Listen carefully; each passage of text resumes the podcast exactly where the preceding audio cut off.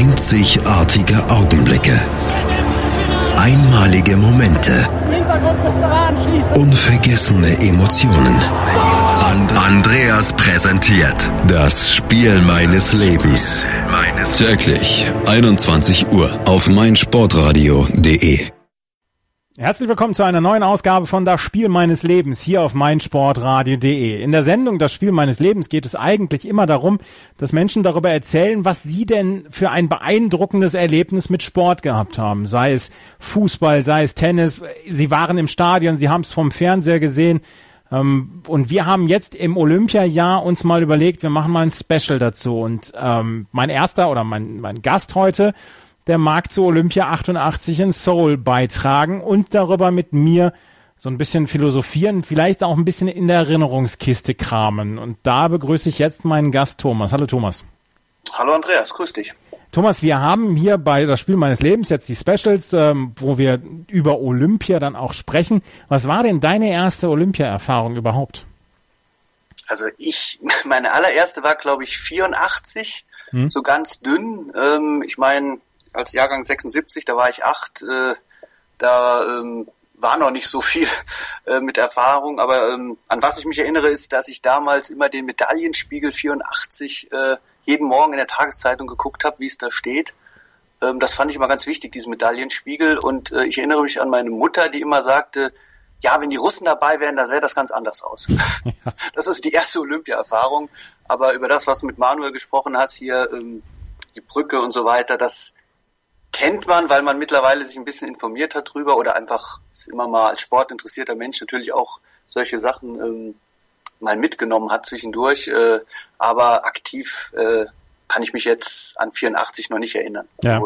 Was Thomas gerade gesagt hat, 1984, Manuel, ihr könnt sämtliche Specials zu das Spiel meines Lebens dann auch als Podcast abrufen zu 1984, zu 1992, zu 2000 und zu 2012 wird es dazu Specials geben oder gibt es dazu Specials und ähm, die könnt ihr euch dann auch runterladen und dann die Erfahrungen dann auch mitbekommen, die meine Gäste dann mit Olympia gemacht haben, beziehungsweise die ich auch mit Olympia gemacht habe. Und ähm, Thomas, als wir uns unterhalten haben darüber oder als wir uns per Mail mal unterhalten haben, was so mit 1988 so, so gegangen ist, da kam uns dann mit als erstes der quasi Olympiasong ins, ins, in den Kopf. Und das war tatsächlich damals Whitney Houston One Moment in Time, obwohl es nicht der offizielle Olympiasong war. Äh, ja, ganz großartiger Song. Also äh, noch heute Gänsehaut, wenn das irgendwo auf Hochzeiten oder sonst wo gespielt wird. Ähm, ja, zuck ich, also nicht zuck ich zusammen, aber dann, doch kriege ich Gänsehaut und bin immer wieder begeistert. Und den anderen hast du, glaube ich, auch äh, irgendwann mal in die Timeline gelegt, ne, vor kurzem. Ja, also es gibt, es gibt drei äh, Olympiasongs, die 1988 in den Charts waren. Das war einmal, ähm, ähm, natürlich ähm, Whitney Houston One Moment in Time, dann noch The Winners mit Go for Gold. Da Go for Gold, ja, ja, scheiße. und äh, der war damals dann auch in den Charts und der war dann auch mit in der Hitparade von Victor Worms ähm, an, äh, anmoderiert und dann gab es noch Hand in Hand. Das waren, das waren tatsächlich drei Olympiasongs, die damals 1988 ähm, in den Charts waren und die, ja, es waren halt Pop-Songs. Also es ist heute nicht ganz mein Musikgeschmack, gebe ich ganz offen zu. Aber ähm, damals hat man das natürlich dann komplett mit äh, mit verbunden mit mit diesem Olympia. Und ich glaube, One Moment in Time war entweder von ARD und ZDF oder von den Amerikanern von NBC der Olympiasong. Auf jeden Fall hat man den damals auch komplett alle 15, 16 Tage dann gehört also ich meine mich zu erinnern an einen ähm, an einen Abspann oder so, so nach dem Motto Tschüss ja. aus äh, Seoul oder irgend sowas äh, von ARD oder ZDF irgendwie und ähm, da lief das dann auch so mit den ergreifendsten Momenten und sowas. Ja. Also, ja. One Moment in Time damals von Whitney Houston, die dann ja auch viel zu früh leider verstorben ist. Aber ähm, du hast eben schon gesagt, hier mit 84 morgens in Olympia oder in Medaillenspiel geschaut. Ähm, 88 war dann ja auch schon ein ganz kleines Problem mit der Zeitverschiebung, oder? Also die, ich weiß, Seoul ist glaube ich sechs Stunden weiter. Also fing irgendwann mitten in der Nacht fingen die Übertragungen an und ähm, wie hast du das damals verfolgen können? Weil ich weiß, es war damals zur Schulzeit. Es war nicht in den Sommerferien. Ähm, es wurde, es, es war in der Schulzeit, dass man, ähm, dass man die Olympischen Spiele relativ spät in den September gelegt hatte. Also ich weiß, dass ich, jetzt höre ich mich gerade irgendwie doppelt. Ja, red einfach weiter. Also ich weiß, dass mich, ähm, äh, oder andersrum, ich kann mich nicht bewusst erinnern, etwas jetzt live miterlebt zu haben. Also mit zwölf Jahren nachts aufbleiben, äh, glaube ich nicht. Also was ich weiß, ist, dass äh, ich im Vorfeld zu dem äh, 100 Meter Lauf, da kommen wir ja noch zu, denke ich mal, äh, mhm. Meinem Cousin gewettet habe abends. Äh, aber auch das habe ich nicht live nachts erlebt. Also da, äh, wenn man jetzt denkt, man wäre dabei gewesen, dann wahrscheinlich nur, weil man dann irgendwelche Nachberichterstattungen gesehen hat. Ja. Aber ich glaube nicht, dass ich live mit zwölf Jahren schon nachts Sport geguckt habe oder gucken durfte. Also es gibt tatsächlich ein paar Ereignisse, die ich live gesehen habe. Ich bin dann früher aufgestanden, wenn die Schule so um, um 8 Uhr begann, bin ich tatsächlich so um 6 Uhr aufgestanden, damit ich noch eine Stunde wenigstens dann Olympia verfolgen konnte. Und das ist eine Geschichte, die mir sehr, sehr am Herzen liegt von damals. Damals wurde im ZDF und in der ARD natürlich die ganze Nacht gesendet bis morgens. Und dann morgens gab es immer so einen ähm, so einen Rückblick auf die Nacht. Und ja. der wurde von Magdalena Müller moderiert damals. Eine, eine Journalistin im ZDF, die dann, ähm, und das weiß ich, als wenn es gestern gewesen wäre, die an so einem an seinem Frühstücks, einem gedeckten Frühstückstisch saß mit, äh, mit Blümchen, Bluse und mit Rock und dann so äh, über die Höhepunkte und die Highlights der letzten Nacht dann referiert hat. Und äh, das war für mich tatsächlich der tägliche Begleiter dann vor der Schule, dass ich da dann schon auf dem, auf dem neuesten Stand war, was in der Nacht passiert ist. Cool. Das habe ich jetzt mag's. Also ich traue mir zu, dass ich da meine Eltern auch genervt habe, um statt zu frühstücken äh, das auch gucken durfte aber ähm, könnte ich mich jetzt nicht mehr erinnern, nee. Also, aber du warst ja auch ein bisschen älter als ich, oder? Nee, ich bin genauso alt wie du. Oh, Entschuldigung. Ja, ich bin auch Jahrgang 76 ähm, ja, das ist eine, eine Geschichte, die, die tatsächlich damals sich in mein Hirn gebrannt hat. Und was ich auch bei der 84er Sendung schon gesagt habe mit dem Manuel, damals habe ich immer ähm, Wochen vorher, wenn die erste, wenn die erste Hör zu rauskam Richtung Olympia, habe ich immer angeguckt und war total fasziniert davon, was AD und ZDF alles übertragen haben. Halt von, von drei Uhr nachts bis dann nachmittags um 16, 17 Uhr, weil es dann ja bis spät am Abend dann in Seoul dann ja auch noch Entscheidungen gab. Und ähm, also immer fasziniert gewesen von, von Olympia. Bist du denn heute noch Olympia-Fan? Weniger. Also es ist wahrscheinlich, äh, ich hatte es letztens auch auf Twitter mit jemandem gehabt, auch mit Fußball. Ich glaube, die Prioritäten verschieben sich. Mhm. Ich hatte auch überlegt, äh, warum eigentlich 88 so die, die Erinnerung ist. Ähm, weil eigentlich mit zwölf, da kommt ja erst das Spannende noch, sage ich mal, vom, vom Alter her. Aber ich glaube, damals hat man noch wirklich nur Zeit und Interesse an sowas gehabt. Wenn du dann vier Jahre später bist du mitten in der Pubertät, dann sind vielleicht andere Dinge wieder wichtiger. Ähm, nee, ich glaube, das hat irgendwie abgenommen. Also muss ich sagen, auch auch äh, so WM oder sowas, das ähm, früher habe ich wirklich den Fernseher während dem Studium oder so, doch, da habe ich noch angemacht den Fernseher und dann lief der die ganze Nacht oder je nachdem Nagano oder irgend sowas, das lief dann die ganze Nacht oder den ganzen Tag lief Sport und das habe ich geguckt. Ähm, und wenn es nur nebenbei war, beim, mhm irgendwas anderes machen. Aber äh, heute, äh, ich glaube jetzt nicht, dass ich hier den Fernseher anmache in Rio und, äh, und dann den ganzen Tag Sport gucke. Also irgendwie, ich weiß nicht, woran das liegt. Vielleicht wirklich, weil die Prioritäten andere sind durch Familie und Job oder so. Ja. Ähm, aber das geht mir in vielen Dingen so. Im Fußball auch. Früher wusste ich, gegen wen meine Mannschaft äh, die nächsten fünf Spiele spielt und gegen wen der Gegner die nächsten fünf Spiele spielt. Manchmal bin ich schon froh, wenn ich weiß, wer überhaupt im Team ist oder sowas. Also ja. es ist Tja, also, das Alter. Also bei mir ist tatsächlich nach wie vor eine Priorität immer noch sehr, sehr hoch mit, mit Olympia. Ich äh, freue mich immer auf Olympische Spiele. Ich bin da, bin da tatsächlich immer ein großer, großer Fan. Von 2012 zum Beispiel habe ich auch Urlaub genommen, damit ich dann auch wirklich die zwei Wochen durchschauen kann und habe hab am Ende 200 Stunden TV-Sport zusammenbekommen. Also das hatte ich in Nagano äh, notgedrungen. War das Nagano? Ich glaube schon. Nee, warte, Nagano war 98. 98 nee, 94 war äh, Lillehammer.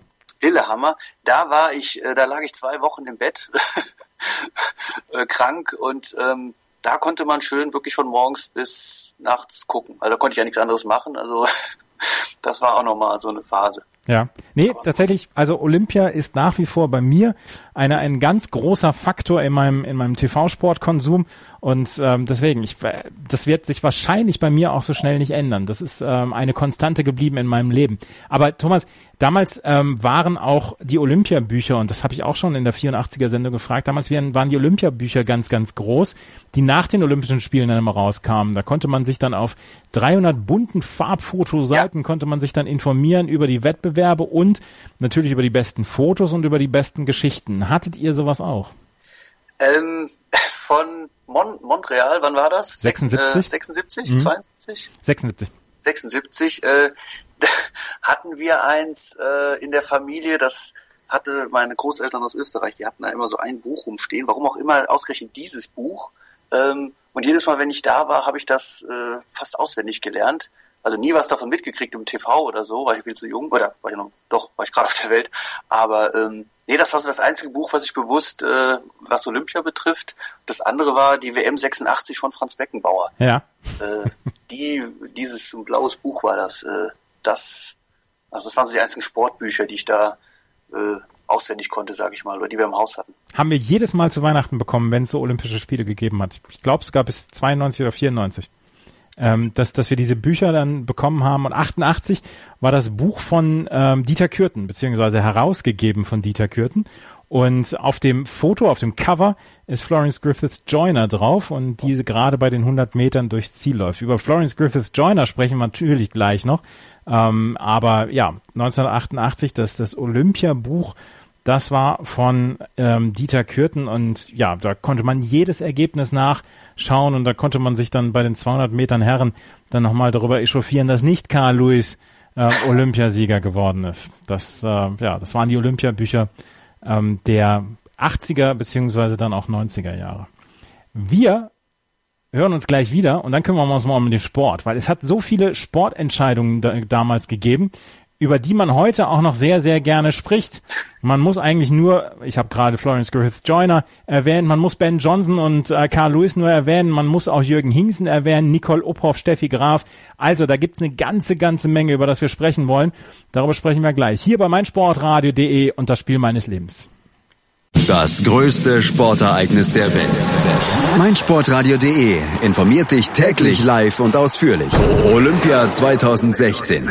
33 Sportarten, 166 Nationen und 305 Medaillenentscheidungen. Vom 5. bis 21. August informieren wir dich täglich über das aktuelle Geschehen bei den Olympischen Spielen. Gemeinsam mit Athleten, Trainern und Funktionären analysieren wir in unserer täglichen Olympiasendung von 9 bis 12 die Entscheidungen in Rio. Die Zusammenfassungen hörst du täglich auf meinsportradio.de.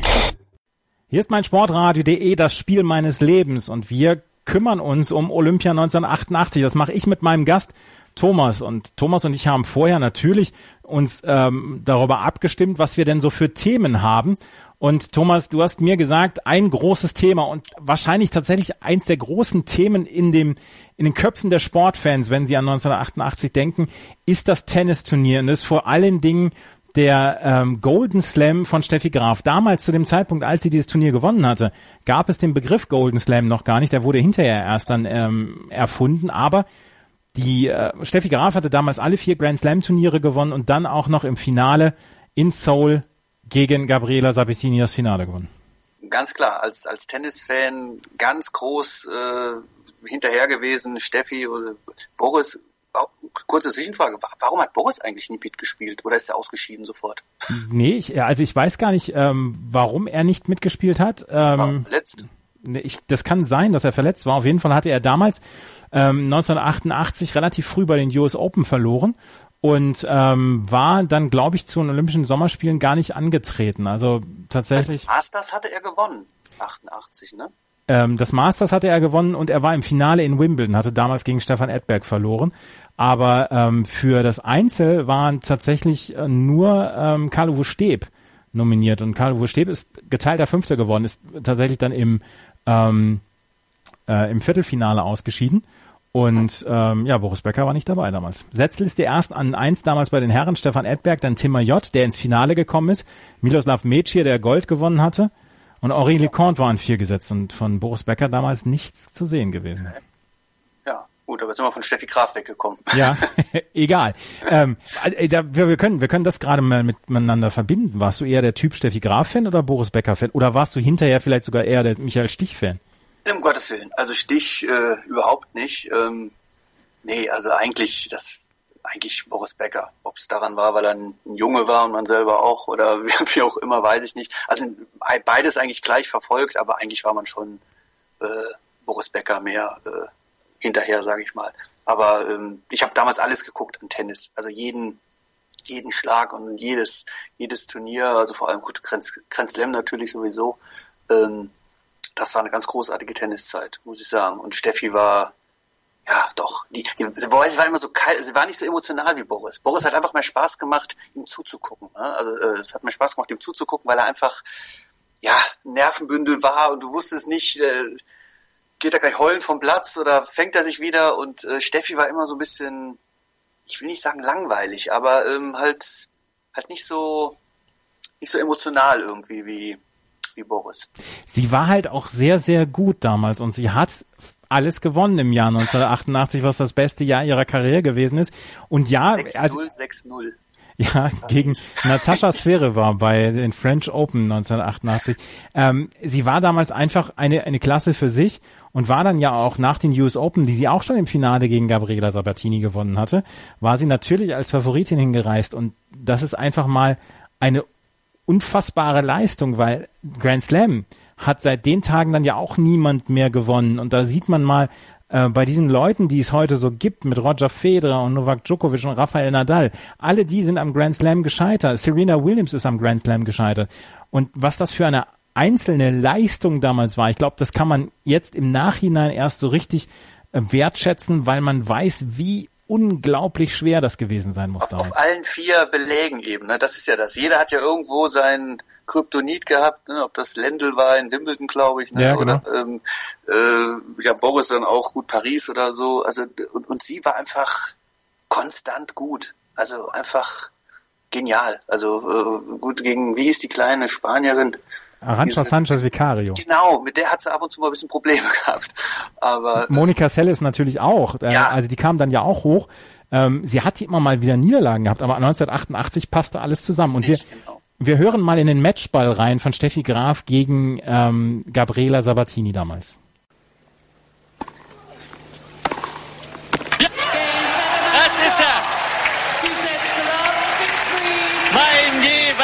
Dieses Mädel geleistet in diesem Jahr. Sie gewinnt nach dem Grand Slam auch nun das olympische Gold nach einer Stunde und 22 Minuten Spielzeit mit 6 zu 3 und 6 zu 3 über Gabriela Sabatini. Und nun läuft sie, das ist schon Tradition, hinüber zu ihrem Vater, der, das muss man immer wiederholen, sie behutsam aufgebaut hat, an die Weltspitze geführt hat. Umarmung mit dem Teamchef, dem Bundestrainer Klaus Hofses und nun strahlt Peter Graf natürlich. Was gibt es im Tennis noch mehr zu gewinnen als den Grand Slam, die vier großen Profiturniere und dann Olympia? Rainer Deike, der Kommentator, damals eine andere Zeit gewesen, dann auch mit den, ähm, mit den Kommentatoren. Es wurde sehr, sehr sachlich kommentiert. Leider. Hättest du dir mehr Emotionen gewünscht, ja? Äh, ja, also ich bin, ich, wenn ich manchmal auf Twitter diese ganze Diskussion verfolge mit äh, über die Kommentatoren und ach und am liebsten nur Stadion, Stadionton, also ein bisschen gehört das schon dazu. Und dann auch noch ruhig ein bisschen parteiisch. Ähm, ich mag das. Also ja. muss keiner da jetzt sich die Seele aus dem Leib brüllen, aber also 1990 Gerd Rumbauer, das war ja auch schon, ja, also gut, ein schönes lautes Ja, aber äh, das war schon die obere Grenze damals, glaube ich. Ja, ich habe letztens noch mal äh, also ein, zwei Stunden vom Boris Becker Spiel gegen John McEnroe in Hartford geguckt Damals war Volker Kottkamp der Kommentator und der hat ähnlich sachlich und nüchtern kommentiert. Damals war, ich glaube auch noch das Selbstverständnis der Kommentatoren, ein Spiel zu begleiten und nicht in irgendeiner Weise, ähm, vielleicht jetzt, ich sage jetzt nicht einen Ego-Trip zu fahren, aber sich selber vielleicht ein bisschen wichtiger zu nehmen als das Spiel. Und damals wurde es wirklich noch kommentiert oder ganz früher die, die Fußballspiele von Ernst Huberti. Der, wenn, wenn drei Lattentreffer hintereinander waren, hast du es nicht gehört. Latte, Nachschuss, Latte, nochmal Nachschuss, wieder Pfosten, Tor. So hat ja Ernst Huberti früher kommentiert. Er hat ja tatsächlich nur beschrieben.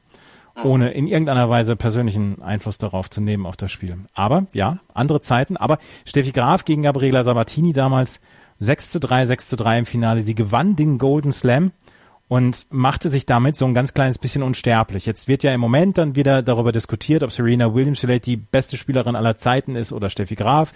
Beide haben jetzt die gleiche Anzahl an Grand Slam Turnieren gewonnen. Steffi Graf hat halt immer noch so ein ganz kleines bisschen diesen, diesen Vorteil, dass sie damals den Golden Slam gewonnen hat. Tja, das war schon groß. Und sie hat auch seitdem, nachdem sie sich zurückgezogen hat, ja, finde ich ein bisschen schade, dass sie so gar nicht in die Öffentlichkeit tritt. Ne? Also kein, kein Interview, kein, kein irgendwann gab es, glaube ich, mal einen Bericht über, oder sollte es so einen Nachbericht geben über ihr, ich weiß nicht, was für ein Datum, Jubiläum es war, aber gar nichts. Also sie, sie gibt keine Interviews, sie macht, sie zieht sich da zurück in wo, Las Vegas, glaube ich, ne, mit Agassi. Genau. Ähm, man ist ja an sich besser als die, die dann im Nachgang in irgendwelchen Dschungelcamps landen oder sowas.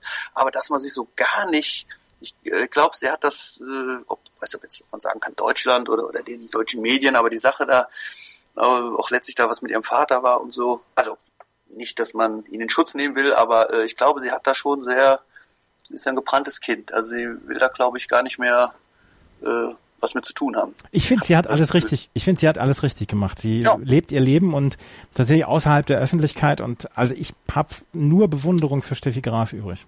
Ja, aber ich würde sie trotzdem gerne mal in einem ganz, also jetzt hier nicht von, was weiß ich, RTL Sat 1, sondern wirklich mal ein ganz solides Interview, einfach mal so rückblickend und über das auch mal ein bisschen was erzählt. Wie war das damals? Mhm. Wie hat sich gefühlt? Das, aber gut. Das ist ein anderes Thema. Wird es vielleicht nicht geben. Eine andere Geschichte, aber wir springen so ein ganz kleines bisschen in den ähm, Disziplinen und springen ist ein sehr, sehr gutes Stichwort, weil wir kommen zum Wasserspringen.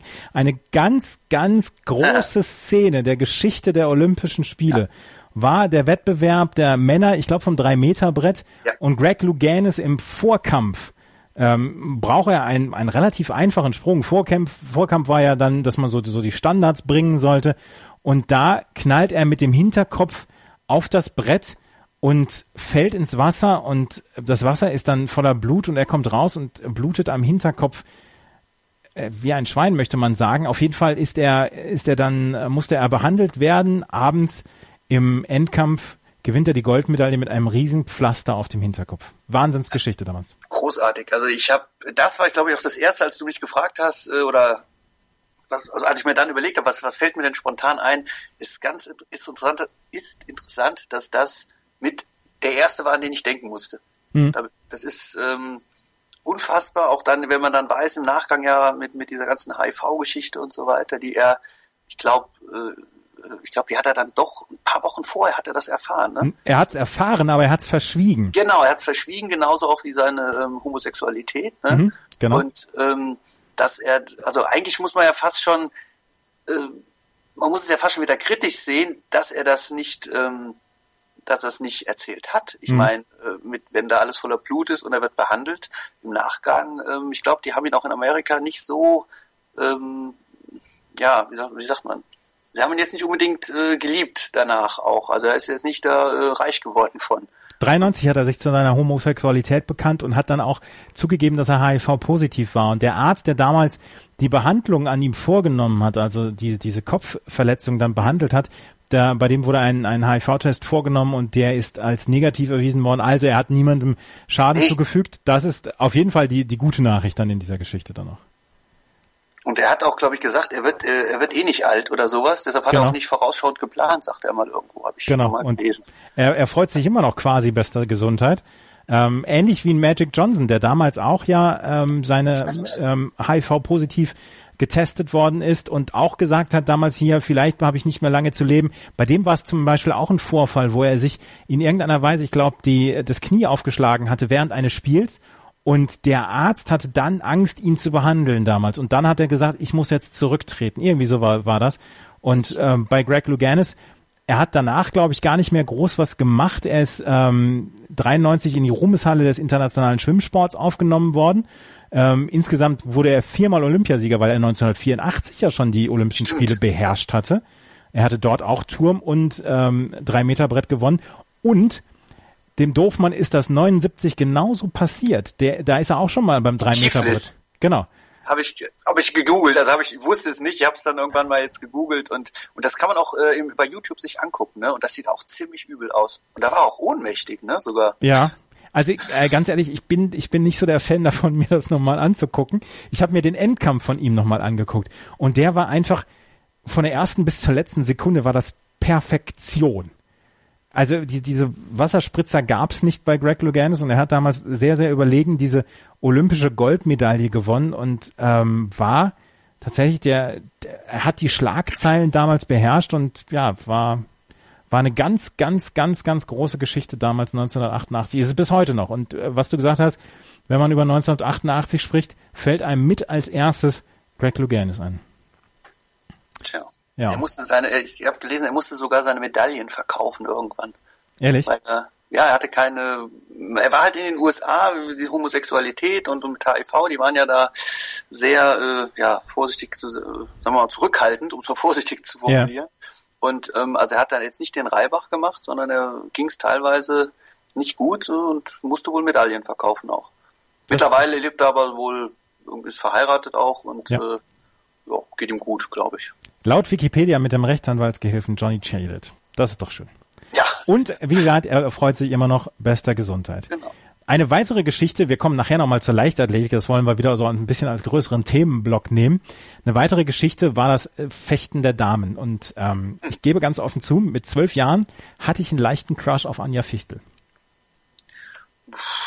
kann ich jetzt so nicht. Oh, die war toll. Ich glaube, ja, die war ich, toll, aber ich habe da jetzt bewusst noch nicht. Äh, ich glaube auch, dass die den silbernen Otto oder goldenen Otto bei bei bei der Bravo gewonnen hat. Du hast auch einen Starschnitt gehabt oder so? Starschnitt habe ich nie gehabt, weil mir das einfach zu dämlich war, jede Woche da darauf zu warten und das irgendwie auszuschneiden. Also äh, Starschnitte habe ich nie an der Wand gehabt. Aber ich, ich gebe ganz offen zu, dass ich damals leicht verknallt war in Anja Fichtel, die damals Florett der Damen gewonnen hatte in einem historischen Wettkampf vor ihrer ähm, Landsfrau Sabine Bau und dritte wurde Zita Funkenhause damals. Und die Florett-Mannschaft haben die drei dann auch noch gewonnen. Genau. Zusammen Schmiede. Ne? Das fand ich ganz lustig, als ihr vorhin, also als ich es vorhin gehört habe, über 84, da habt ihr auch schon Tauberbischofsheim ja. erwähnt. Kein Mensch kennt Tauberbischofsheim außer vom Fechten her. Ja ist so ähnlich wie Tischtennis und äh, Grenzau. Grenzau, genau. Oder die Ringer in ähm, Schifferstadt und Aalen. Genau. ja, also ähm, 1988 war das ein, ein, ein ganz, ganz großer Wettbewerb und Anja Fichtel hat ja hinterher dann nochmal versucht, ein Comeback zu starten, aber das war so ihr großer Moment und äh, sie hat damals diese, diese, diesen Florett-Wettbewerb der Damen gewonnen. Auch wenn man, glaube ich, damals noch sagen konnte, ja, Deutschland war tatsächlich bei den Olympischen Spielen und ähm, dem Fechten waren sie immer mit gut dabei. Also es gab immer wirklich ähm, gute Medaillenaussichten für die deutschen Fechter, aber so ein Wettbewerb mit den äh, mit den Florett Einzel, es war damals sogar der einzige Wettbewerb, den es gab bei den Damen. Es gab nur Florett Einzel und Florett Mannschaft. Wenn ich ganz ehrlich bin, ich weiß bis heute noch nicht den Unterschied zwischen Florett und äh, Degen und was es da alles gibt. Es, geht, es geht um, äh, ja, es geht um die Stichform und es geht um den, den, den Körperteil, der getroffen werden darf. Ich glaube, beim Florett darf nur der Oberkörper getroffen werden. Und ähm, bei irgendeinem anderen, ich glaube Degen, glaub, darf, darf, darf glaube ich, die ganze Körperfläche getroffen werden. Und auch ich, nur mit der Spitze, oder? Ja, ja, genau. Ne? ja. Genau. Aber das sind so Dinge, die man eben auch nur bei Olympia dann guckt, ne? Aber das also, ist eine fantastische Sportart ja, bei Olympia, wie ich finde. Hochspannend. Also das, äh, ähm, wo man auch eigentlich nie weiß, ja, wer ist jetzt getroffen worden? Also man selber sieht's nicht, außer die Lampe geht dann an. Ne? Ja. Aber Gott sei Dank geht die Lampe an. Ja, ja. Aber damals auch eine, auch eine schöne Frage für, für ein äh, Pubquiz oder für ein Sportquiz. Wer waren die anderen beiden äh, Fechterinnen in der Florettenmannschaft, die auch noch Gold gewonnen haben damals? Annette Klug und Christiane Weber. Tja, ja. Mann. Komm, hast du gegoogelt? Natürlich habe ich das gegoogelt. ja, also tatsächlich ähm, die Frau Weber, die hatte ich noch so im Kopf, aber ich wusste nicht, ob die 88 dabei war oder 92 oder 96, aber der Name sagt mir halt noch was. Ähm, Anja Fichtel hat damals ja dann auch ähm, die Herren total überschattet beziehungsweise überstrahlt mit mit ihrer Goldmedaille oder diesem diesem Dreifach-Triumph da. Arndt Schmidt hat ja zum Beispiel auch im ja. Degen gewonnen. Und Arndt Schmidt, glaube ich, war einer, der nicht in Tauberbischofsheim gefrochten hat. Ich meine, er kommt aus Leverkusen. Er begann seine Karriere in Zauberbischofsheim, wechselte aber früh zu Bayern 04 Leverkusen. Ja, schlägst du lang hin. Ich weiß nur, dass er jetzt Zahnarzt in Bergisch Gladbach ist. Siehst du? Ja, auch, auch äh, äh, ist nicht Allgemeinbildung. Nee, aber der ist schon 51 Jahre alt jetzt. Ja, das ist, äh, da sieht man, wie die Zeit rennt. Ne? Ja, genau. wie alt wir geworden sind. Aber Arndt Schmidt damals tatsächlich auch ähm, eine Goldmedaille gewonnen und ähm, im Florett Einzel gab, gab es einen DDR-Athleten, Udo Wagner, der eine Medaille gewonnen hat. Und in der Degenmannschaft haben dann die deutschen Herren Silber geholt. Mit Elmar Bormann damals noch und Alexander Pusch, der schon damals am Ende seiner Karriere war. Die haben dann das, ähm, das Silber geholt in der Degenmannschaft. Und insgesamt waren die Fechtwettbewerbe tatsächlich ein großer, großer Erfolg. Und dann, bevor wir... Emil Beck. Emil Beck, genau. Und dann bevor wir, bevor wir in die, in Leichtathletik und zum Schwimmen kommen, möchte ich noch über eine Geschichte reden. Ähm, das war der Deutschlandachter. Ich habe in der 1984er Sendung dann auch mit dem Manuel darüber gesprochen, ähm, dass der Deutschlandachter erst 88 tatsächlich groß aufgekommen ist damals. Und ähm, 1988 zum ersten Mal Gold des Achters geworden und quasi von klein auf sind die geschult worden, sind zusammengestellt worden, nur auf dieses Ziel hin, den, den Achter zu gewinnen. Und ich habe leider, leider keinen O-Ton von Wolfram Esser damals, der dieses Rennen kommentiert hat. Ähm, es war ein dramatisches Rennen und ich weiß noch, dass mein Vater geheult hat wie ein Schlosshund damals, als er Achter gewonnen hat. Oh. Hm. Habe ich recht wenige Erinnerungen, muss ich zugeben. Ich wusste immer, Deutschland Achter ist, ist eine Nummer. Hm äh, aber ähm, da kann ich mich jetzt gar nicht bewusst erinnern. Ich, ich habe mich erinnert an, ähm, was ihr vorhin hattet, auch von 84 Herrn Kolbe und dem Finn. Ja. Aber ansonsten sind die Ruderwettbewerbe, ähm, weiß ich nur immer, dass wir gut sind.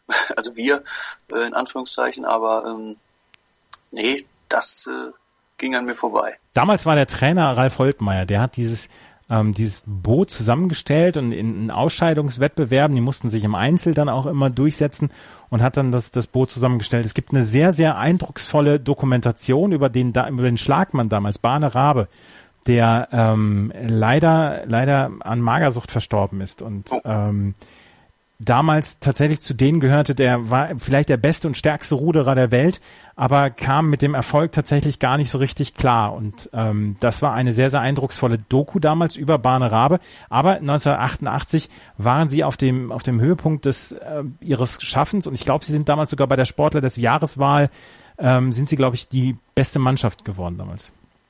Die hatten aber keinen Starschnitt in der Bravo. Eine Geschichte haben wir noch, die, über die müssen wir tatsächlich noch sprechen, über Nicole Ophoff eine Geschichte, die in 80ern, 90ern und natürlich auch noch in den Nullerjahren immer eine Konstante war im Medaillenspiegel des deutschen ähm, des deutschen Teams waren die Medaillen bei den Reitwettbewerben, ob jetzt beim Springreiten, ob bei der Vielseitigkeit oder auch in der Dressur. 1988, nachdem 1984 ja noch Dr. Rainer Klimke äh, Gold geholt hat, 1988 war Nicole Uphoff da. Sie war die die neue Dressurreiterin und ähm, war damals ja quasi so ein bisschen everybody's darling. Hast du in irgendeiner Weise äh, also Verbindung, sage ich jetzt mal, zum Reiten bei Olympischen Spielen, weil es ist ja tatsächlich immer ein Medaillenbringer fürs deutsche Team. Äh, nur eben Olympia und äh, ja, dass man weiß, da gibt's Medaillen. Ansonsten habe ich wenig Beziehungen zu zu Pferden oder zum Pferdesport, äh, Reitsport generell. Ähm, aber das hat man damals schon geguckt. Also auch wenn es eigentlich ja, also fand ich totlangweilig war, dieses äh, Pferd, was da rumgestapft ist. Ja. ich weiß, ich bin Banause, aber ähm, äh, nee, habe ich ähm, eigentlich keinen großen Bezug zu gehabt. Ja, also Nicole Ophoff damals Goldmedaillengewinnerin und ähm, ihren Goldritt damals von Seoul 1988 hat Arnim Basche kommentiert und da hören wir jetzt auch nochmal rein. Nicole Ophoff aus Duisburg mit dem elfjährigen Westfalen Rembrandt, der ein Neffe von Ahlerich ist. Denn seine Mutter ist eine Schwester des Wallachs, mit dem Dr. Rainer Klimke drei olympische Goldmedaillen gewonnen hat. Auch in seinem Blut fließt also ein erheblicher Anteil des Wundersaftes von Angelo dem Vollblüter. Rembrandt ist ein hellwacher Bursche, der sich in diesem Jahr zu einem kraftvollen Athleten entwickelt hat. Er kann alles. Aber er ist eben so intelligent, dass ihn andere Dinge auch dann noch interessieren, wenn von ihm volle Konzentration verlangt wird. Arnim Basche, Hans-Heinrich Isenbart war eine der großen Stimmen des Reitsports. Carsten Soestmeier ist es heute. Aber man darf nicht vergessen, auch das ZDF hatte Reitexperten und das war Arnim Basche, der sich ja unsterblich gemacht hat durch seinen Versprecher Kickenbacher Offers irgendwann mal. Hat, hat, er, hat er vorhin gesagt, der Saft von nicht Aragon, aber von, von ja ja von von äh, ich weiß jetzt gar nicht mehr ähm, Angelo dem Vollblüter dem Ir also irgendwie der Vater oder der Tantonkel genau. oder irgendeiner auch, von dem er, der, der elfjährige Westfale Rembrandt ist ein Neffe von Alerich. Auch in seinem Blut fließt ein guter Teil des Wundersafts von Angelo dem Vollblüter. Darauf musste erstmal kommen.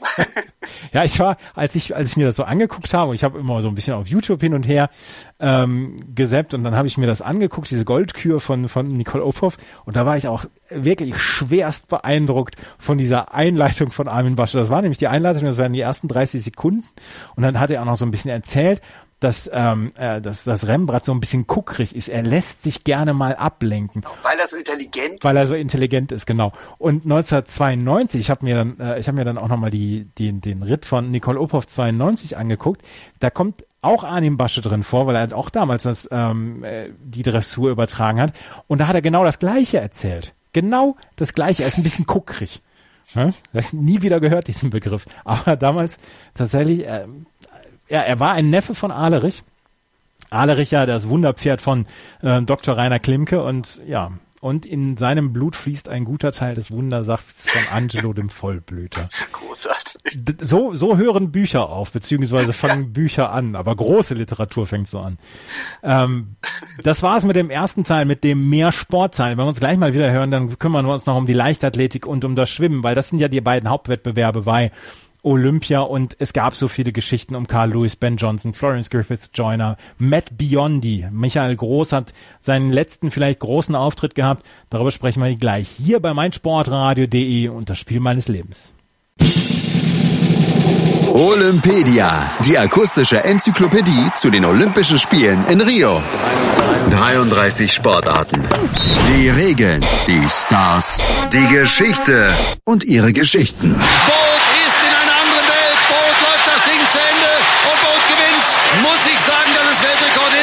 Olympedia mit Sebastian Mühlenhof. Täglich auf meinsportradio.de.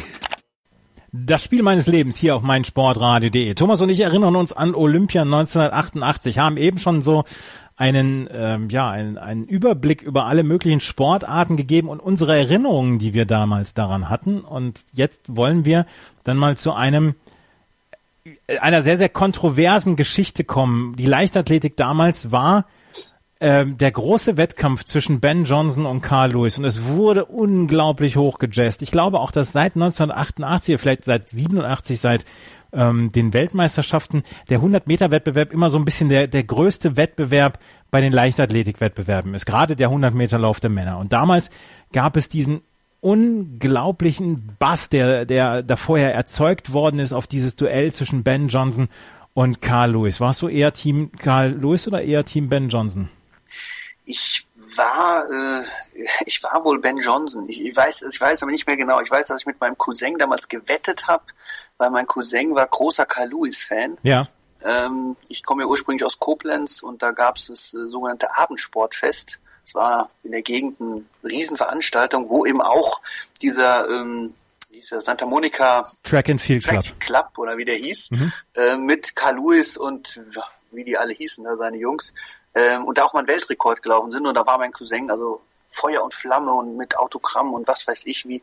Und ich glaube, ich habe dann allein aus Protest, weil Cousin ist drei Jahre älter, ähm, habe ich dann auf Ben Johnson gewettet und auf ein Eis haben wir gesetzt. Ähm, ja, und erst dachte ich auch, ich hätte gewonnen. Ne? War ich schon ganz schön froh. Äh, tja, und dann, dann doch nicht. Also Ben Johnson hatte das Rennen gewonnen. Das war der 24. September. Es war irgendwie morgens um 8 Uhr deutscher Zeit, als dieses Rennen über die Bühne gegangen ist. Und ähm, Ben Johnson in einer Zeit von 9,79 damals ähm, durchs Ziel deutlich gelaufen. vorne, ne? Ja, ja, er war deutlich vorne, hatte dann zwei oder drei Meter vorher den Arm hochgerissen und Carl Lewis ist dann auf Platz zwei eingelaufen mit 9,92. Das war damals noch immer eine Hundertstel unter dem alten Weltrekord von Calvin Smith. Aber ähm, er war damals deutlich abgeschlagen Zweiter und ähm, das war so eine Geschichte, es war eine, eine krachende Niederlage damals für Carl Lewis, der, ja, der eigentlich angetreten war, um auch wieder seinen, seinen Erfolg von Los Angeles zu wiederholen. Und ähm, das konnte er dann nicht. Und er ist dann im Nachhinein ist er zum Olympiasieger gekürt worden, weil dann das rauskam und das war tatsächlich eine, eine Sensationsmeldung Hammer, damals. Ja. Ben Johnson ist gedopt, stand und zu Lowell wurde ihm verabreicht, beziehungsweise da war er gedopt. Und das Lustige ist, es gibt es gab damals die Sendung den Sportspiegel. Da wurde dann, äh, wurden dann längere Reportagen gebracht und da gab es ein Karl Senne Porträt über, oder Bernd Heller Porträt über Ben Johnson.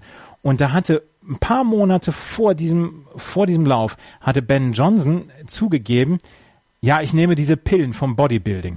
Die helfen mir, die sind super. Da hat niemand drüber nachgedacht. Da hat niemand auch nur ein, ein, ein Wort drüber verloren, weil sich gedacht hat, ach ja, ja, halt Pillen vom Bodybuilding wird schon richtig sein, was er da macht.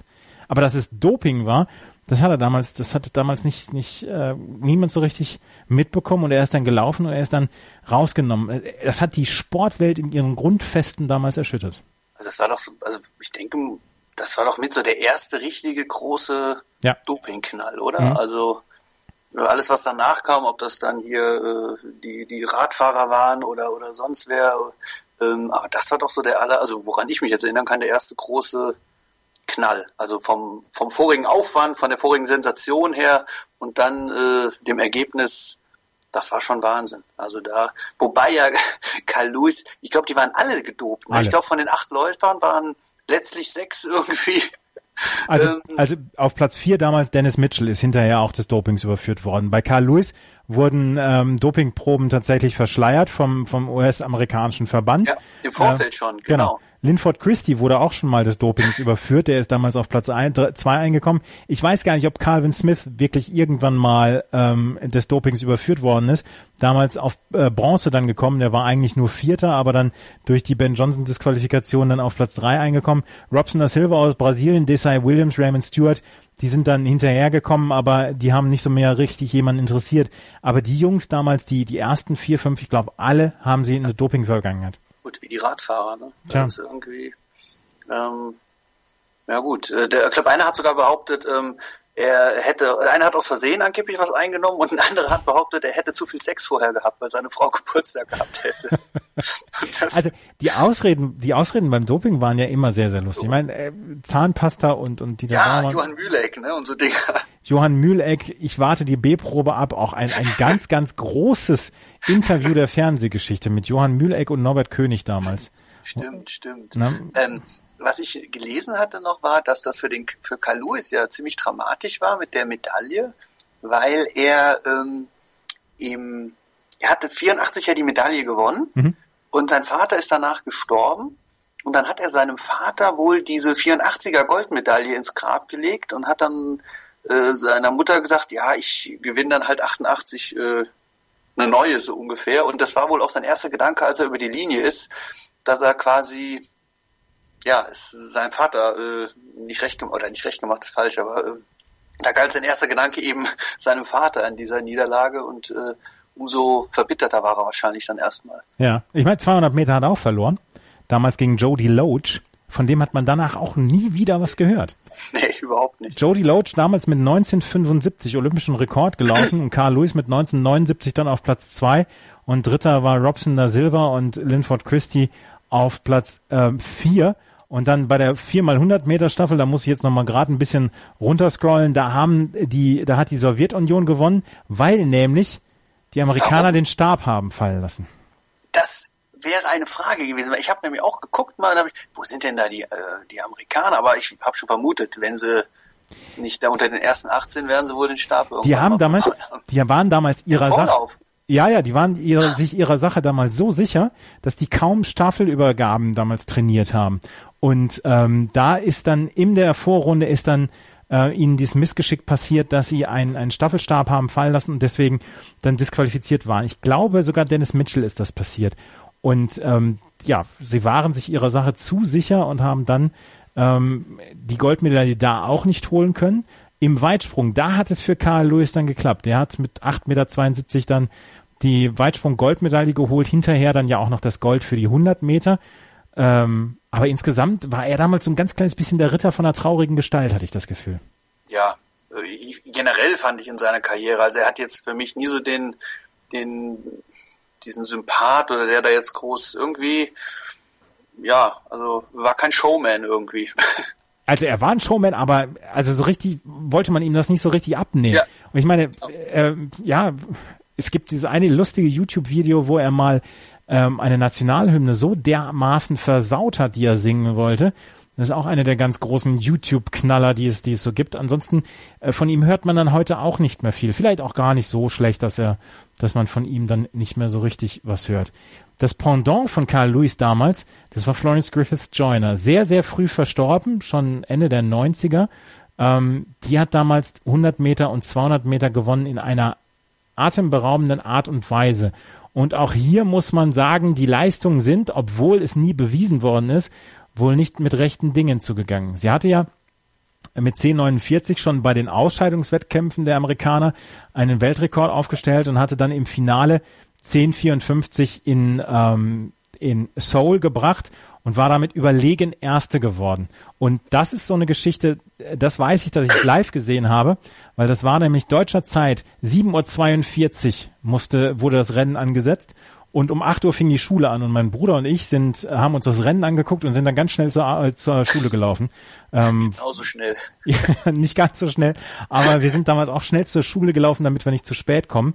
Das ist ein Rennen, was ich live gesehen habe. Florence Griffith Joyner, das war so vielleicht der Star damals der Olympischen Spiele. Die hat auch, also ich habe nochmal so einen Lauf gesehen, die, die hat auch immer man hatte das Gefühl, die lacht beim Laufen. Ne? Mhm. Also manche sehen ja so verkrampft aus, aber die, die hat äh, immer so, ja, so lächelnd gewirkt. Also als wüsste die ganz klar, ich gewinne sowieso und bin relativ, also ich fand das äh, äh, faszinierend. Ja. so.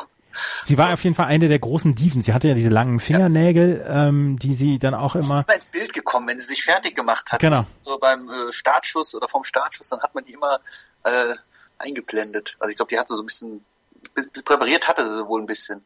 Ja. Aber, ähm, und sie hatte 88, hatte sie so eine Kapuze auf, die, die man hinterher oder 2000 dann von Kathy Freeman dann auch bei den 400 Metern gesehen hat, um die Windschnittigkeit zu erhöhen. Da hatte ähm, Florence Griffiths Joyner dann auch diese diese Kapuze, das hatte sie dann in der Staffel nicht. Sie ist dann ja auch 4x100 und 4x400 gelaufen. Bei 4x400 haben sie nur Silber geholt, die Amerikanerin. Und ähm, das Lustige, was ich nachgelesen habe noch, mit ihrer Zeit von 200 Metern 21,34 war sie schneller als 34 Männer der Herrenkonkurrenz damals über 200 Meter.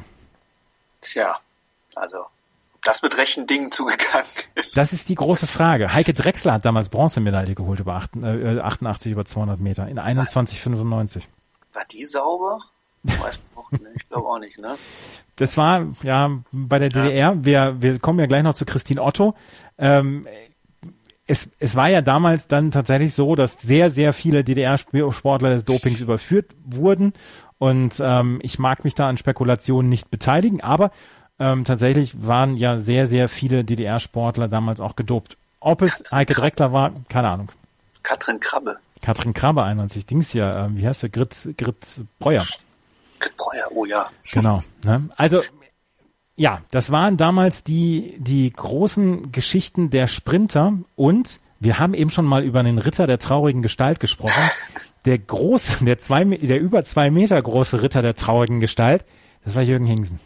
Großartig, ganz großartig. Also, da muss ich jetzt schon wieder, also, ich, ich, ich habe ja eine Theorie, ich weiß nicht, ob ich die mal irgendwo, ob, ob die einer einem ein, also ob man die irgendwo mal gelesen hat oder ob man da, ähm, Weißt du, ob man, wenn man, also wenn man so früh ausscheidet, ob man dann trotzdem zum Doping-Test muss?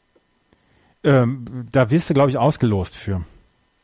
Mein ich ich habe ja die Theorie, dass er, es war ja immer knapp und eigentlich ist er immer der, der, der Zweite gewesen hinter Daley Thompson und äh, dass er irgendwie gedacht hat, ich probiere es mit Doping und dann irgendwann Muffensausen gekriegt hat und gesagt, komm, ich kill lieber jetzt raus, bevor ich da äh, ja vor, bevor das entdeckt wird oder so. Keine Ahnung. Das ja. ist eine reine Vermutung ins Blaue rein, aber ähm, würde mich nicht wundern. Er hat, kann ich mir das gar nicht erklären. Er hat mal ein Interview gegeben, dass er gesagt hat, er war damals wohl verletzt irgendwie am Arm oder so und wusste, dass er in den Wurf und, und in der Sprungdisziplin, also auch bei, äh, beim Stabhochsprung, wohl nicht 100% Leistung bringen könnte. Und deswegen war er darauf bedacht, bei den 100 Metern wirklich eine, eine großartige Leistung zu bringen. Und dann, damals galt es ja noch, dass du zwei Fehlstarts machen durftest und dass erst der dritte zur Disqualifikation geführt hat. Und dann ähm, neben ihm äh, lief ein Russe und der hat den dritten Fehlstart gemacht und da war es schon knapp dass, dass eventuell Jürgen Hingsen auch diesen Fehlstart zu verantworten ja. hatte. Und dann bei dem vierten ähm, war er tatsächlich auch wieder klar der Erste aus dem Block. Und ich meine, wenn ich zwei Fehlstarts habe, ich die Goldmedaille holen möchte und bei den 100 Metern der ersten Disziplin bin, dann warte ich doch. Dann, dann nehme ich doch die 5, 6, 10, 15 Punkte weniger in Kauf und bleib dann im Block so ein bisschen sitzen. Aber Jürgen Hingsen hat er auch den dritten Fehlstart gebracht und dann gab es ja noch eine Viertelstunde Diskussion nach dem. Genau, genau, die hin und her. Ich weiß auch immer, ich weiß nicht, was er gesagt hat, aber hat immer so, so, so komisch, so, so gestikuliert auch so komisch. That, that wasn't my fault start. Genau, genau, genau. Es Großartig. Eine, eine unglaubliche Aktion und selbst wenn man es heute noch 28 Jahre später sich anguckt, denkt man sich, was ist in den Mann damals gefahren? Das gibt's doch nicht, dass du, dass du, also heute beim ersten Fehlstart bist du raus. Ach so? Ja, gerade, gerade in den, in den Sprintdisziplinen, du bist beim ersten Fehlstart raus. Und da warten die Jungs im Block. Damals hattest du zwei Fehlversuche. Three strikes and you're out. Und ja, Jürgen Hingsen war damals, er wollte unbedingt gegen Daley Thompson gewinnen und er hat es nicht geschafft. Und hat er den mal gewonnen davor? Also die hatten, ich weiß, dass sie immer zwei Kämpfe hatten und ich habe immer, also ich habe meine Erinnerung, dass Daley Thompson immer irgendwie äh, ja nicht lachender Dritter, aber halt lachender Sieger war. Ähm, hat Hingsen denn je gegen ihn was? was ich meine, er hat nie gegen ihn gewonnen. Er hat mal den Weltrekord gehabt, aber äh, gegen Daley Thompson gewonnen hat er nie. Aber Daley Thompson ist damals nur Vierter geworden, hinter, ja. und das ist auch eine Geschichte, die ich niemals vergessen werde, Christian Schenk. Der ist damals, ähm, der ist damals Weltrekord innerhalb eines Zehnkampfs im Hochsprung gesprungen. Und er hat damals ja noch den, diesen veralteten Straddle-Stil gesprungen, also mit dem Bauch über die Latte. Und ja, diese Rolle da, diese genau. Bauchrolle da, ja. Und der ist irgendwas bei 2,25 oder 2,26 gesprungen und hat am Ende dann diesen Zehnkampf gewonnen, ist Zehnkampf-Olympiasieger vor seinem damals DDR-Landsmann Thorsten Voss geworden. Und Daley Thompson wurde nur Vierter und Jürgen Hingsen hatte aber trotzdem die gesamten Schlagzeilen, weil er halt drei Fehlstarts gemacht hat. Ja gut, den kennen wir heute noch, ne? Ja. Er tanzt heute bei Let's Dance oder so. Christian Schenk, ähm, gern gesehener Gast auch mal bei Sportradio.de, auch während Olympia unser Leichtathletik-Experte. Also tatsächlich ähm, auch Christian Schenk gibt's, gibt's noch. Er hat sich ein bisschen zurückgezogen, aber ähm, guter Freund beziehungsweise sehr gern gesehener Gast hier auf meinsportradio.de sonstige Leichtathletik-Themen, ich, ich gucke so ein bisschen durch. 4x100 Meter Staffel, die deutschen Herren damals mit Christian Haas. Christian Haas hat damals dann eine, ähm, die, die ZDF-Kommentatorin geheiratet oder ZDF-Moderatorin. Christa Haas Ludwig, Christa Ludwig Haas, glaube ich, hat sie auf jeden Fall, das war damals die, ähm, ähm, die Moderatorin, die von, von Christian Haas geheiratet worden ist. Und was ich noch habe, sind die 400 Meter Hürden damals. Ähm, auch jemand, der ja vielleicht ständig im Schatten war eines eines Konkurrenten. Das war ja ähm, das war ja Harald Schmid, der damals aber bei den 400 Meter Hürden am Ende seiner Karriere schon war und nur Siebter geworden ist. Und Edwin Moses ist damals nur Dritter geworden in dem Rennen. Stimmt, die zwei, ja. Ne? Und auch im, im Endlauf war Edgar Itt zum Beispiel. Edgar Itt, ach lieber Himmel, ja. Der ist dann in der, in der 4x400 Meter Staffel mit, an, mit Harald Schmidt angetreten und da sind sie Dritter geworden. Dann. Damals auch noch mit Norbert Dobeleit. Was ich nicht mehr auf dem Schirm hatte oder gar nicht in 88 einsortiert hätte, war Dieter Baumann. Dieter Baumann ist damals Silbermedaillengewinner geworden. Eben. Ne? Mhm. Das hatte ich nicht mehr, also also wenn mich einer vorher gefragt hätte, hätte ich gesagt, nee, das war viel später. Das war 92, genau. Also dieser Goldlauf von, von Dieter Baumann, der war 92. Ähm, habe ich in der Sendung über, also das Spiel meines Lebens über 92 mit dem Axel drüber gesprochen. Aber 88 hatte er tatsächlich schon die Goldmedaille, äh, die Silbermedaille hinter einem Kenianer und vor Hans-Jörg Kunze aus der DDR gewonnen. Tatsächlich, Ja, ist eine Sache, die so ein bisschen in Vergessenheit geraten ist. Das gebe ich gerne zu. Ähm, auch ich äh, muss mich immer wieder dran erinnern, weil 92 halt über allem steht, was ähm, Dieter Baumann damals gemacht hat. Das stimmt, ja. ja. Das waren die Leichtathletikwettbewerbe und äh, zum Ende noch des, den, ja, in den, ähm, den Sergei Bubka, ne? ja, ähm, Sergei Bubka ist damals, ist er damals ähm, ja, ist äh, Erster geworden mit 5,90 Meter. Aber Sergei Bubka war einer, der hat Weltrekorde aufgestellt und hat bei selten oder hat selten so bei Weltmeisterschaften und Olympischen Ja. Spielen glänzt. Der hat nur 88, glaube ich, Genau. äh, Gold geholt und danach, äh, glaub, also davor und danach glaube ich nicht, ne?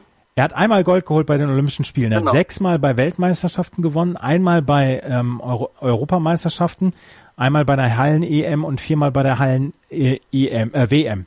Also er hat tatsächlich sechsmal hintereinander die Weltmeisterschaften gewonnen im äh, Stabhochsprung, also von 83 bis 97, aber nur bei Olympischen Spielen äh, in Seoul 1988. Und er hat immer scheibchenweise seinen Weltrekord Genau. äh, erhöht. Ich glaube, der hätte, der wusste genau, dass er noch 20 Zentimeter Luft hat, aber dachte sich, wenn ich auf jedem Festival und Meeting äh, für einen Weltrekord eine Million kriege oder so, dann ähm, habe ich hat da er- mehr davon. Hat er richtig gemacht. 6,14 Jo. Meter stand sein Weltrekord. Und so 20 Jahre oder so, ne, hat er gehalten. Mhm, genau. Ist der erst wieder krass. Ja, das ist ähm, 6,15 Meter hat er sogar in der Halle gesprungen. Aber das ähm, bei Olympischen Spielen hat er nur 1988 ähm, gewonnen. Und damit müssen wir jetzt nochmal zum Schwimmen kommen. Die große Schwimmerin damals, Christine Otto. Heute Fernsehmoderatorin im ZDF, dann auch noch für den Sportteil. Damals sechs Goldmedaillen geholt. Diese Goldmedaillen waren aber so ein ganz kleines bisschen, ich will nicht sagen vergiftet. Hinterher wurde bekannt, dass es dann auch angeordnetes Doping gab bei den, ähm, bei den DDR-Athleten. Und diese ähm, Goldmedaillen wurden dann, ja, wurden sie ihr abge aberkannt. Also sie wird noch als Siegerin geführt in den, ähm, in den Titel oder in den Wettbewerben. Gerade Ja. über 50 Meter Freistil, 100 Meter Freistil. Ja, stehen noch so in, in diesem Internet. Genau, 100 Meter Rücken hat sie damals noch gewonnen. Ich glaube auch über Lagen, genau, 100 Meter Schmetterling und in zwei Staffeln hat sie Goldmedaillen geholt. Sechs Goldmedaillen damals und hinterher wurde bekannt, dass sie wohl auch gedopt hat. Sie hat immer gesagt oder sie hat immer Doping bestritten. Aber die besten, also sie ist aus den Weltrekordlisten ist sie raus, genau. Aus den Weltrekordlisten ist sie raus. Und damals war sie allerdings die alles überragende Schwimmerin ähm, dieser, dieser Wettbewerbe. Und leider hängt da so ein schwarzer Schleier drüber. Weil sie behauptet ja immer, dass sie es nicht Wissentlich. gewusst. Gut, das sagen alle immer, ich habe es nicht gewusst, aber äh, ich glaube in dem System oder zumindest vielleicht will man es auch nicht wahrhaben. Also, aber gut, Ja, es war auch, nicht zu. ja, ja, ja, wie gesagt, sechs Goldmedaillen damals von Christine Otto, aber man muss sie immer mit einem kleinen Sternchen versehen, diese Goldmedaillen, wo man keine ähm, Sternchen hinterlegen muss, also auf, auf jeden Fall nicht, dass wir es wüssten. Das ist damals noch das letzte Hurra von Michael Groß gewesen. Wir haben auch in der 84er Sendung über Schwimmen und über Michael Groß gesprochen. Der hat damals über 200 Meter Schmetterling das letzte Mal Gold geholt in einem Rennen, wo er ähm, vorher so ein ganz kleines bisschen enttäuscht hatte. Ganz Deutschland hatte sich darauf verlassen, dass er Medaillen holen würde, aber dann war er über 200 Meter Freistil nur auf Platz 5 eingekommen. Ähm, jemand wie Matt Biondi hat ihm die Schlagzeilen weggenommen, weil der über 50 und 100 Meter Freistil gewonnen hatte. Und ähm, insgesamt war es so ein ganz kleines bisschen, ja, es war ein verkorkstes Olympia und trotzdem über 200 Meter Schmetterling hat er es nochmal allen gezeigt und hat vor einem, vor Benny Nielsen hat er gewonnen und dem Dänen und vor Anthony Moss aus Neuseeland. Ähm, warst du damals Michael Groß-Fan? Ich meine, man, man kam ja um Michael Groß dann auch nicht rum. Doch, also äh, ganz klar. Also das ist so einer der der ersten, ich will nicht sagen Helden ist jetzt übertrieben, aber äh, das hat man schon verfolgt. Also Michael Groß war wirklich, äh, ja, der, nee, das war so ein, ein Star, wirklich, wo man Fan war als kleiner Junge. Also so wollte man irgendwie auch sein. Also Ja. so erfolgreich und äh, so groß. Der hatte auch einen Starschnitt in der Bravo und der hat auch den goldenen Auto geholt. Mann, Ja. vielleicht habe ich den sogar gehabt, ich weiß. Zwei, zwei Meter elf äh, war er, oder zwei Meter drei war er groß, das passt ja auf keine Tür. Du hast ja immer, die Starschnitte hast, hat man ja immer auf Türen dann gehabt. Ich hatte nie einen, das, das war mir alles zu lästig, dieses, dieses Der die Sammeln. Arme ausgestreckt. Ja.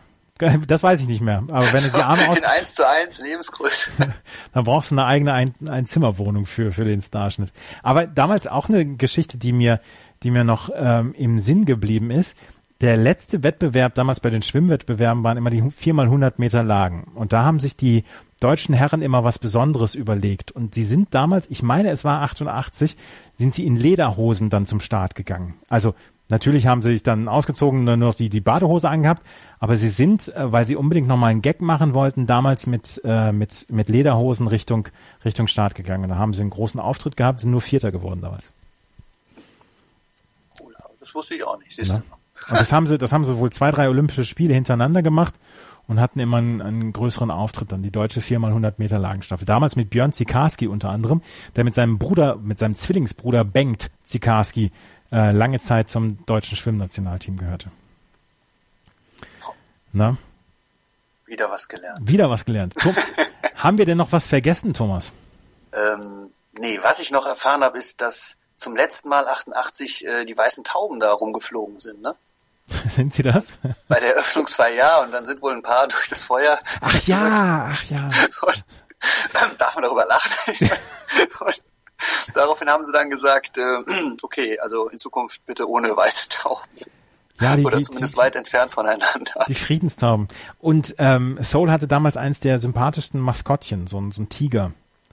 Ähm, den fand ich, den fand ich damals toll. Ich meine, ungeschlagen ist nach wie vor der von 84 von den Winterspielen Wutschko. Der Hund. Der Wutschko von der, der Hund oder ja, Wutschko. Der immer so Sarajevo genau, genau. gerufen genau, hat. Genau, genau, genau.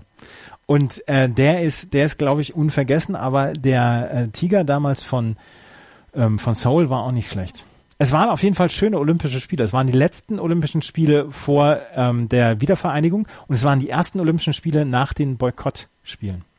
Stimmt, stimmt. Damals die größten Olympischen Spiele aller Zeiten. 159 Nationen, glaube ich, sind angetreten. Ja. Es war auf jeden Fall großartig. Und Thomas, es hat mir einen großen, großen Spaß gemacht, mit dir über 1988 zu sprechen. Wir sind schon wieder am Ende dieser Sendung. Eine Stunde, eine kurzweilige Stunde ist hier schon vorbei. Thomas, ich danke dir sehr für die Erinnerung an 1988. Ich habe zu danken. Sehr gerne. Wenn euch das gefallen hat, was wir hier so verzapft haben, freuen wir uns über eine Bewertung auf iTunes.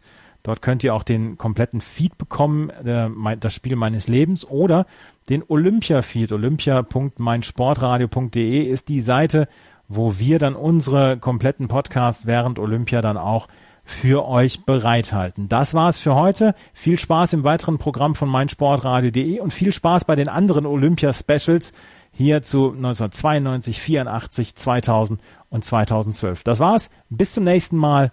Auf Wiederhören. Einzigartige Augenblicke. Einmalige Momente. Unvergessene Emotionen. Andreas präsentiert das Spiel meines Lebens. Täglich 21 Uhr auf meinsportradio.de.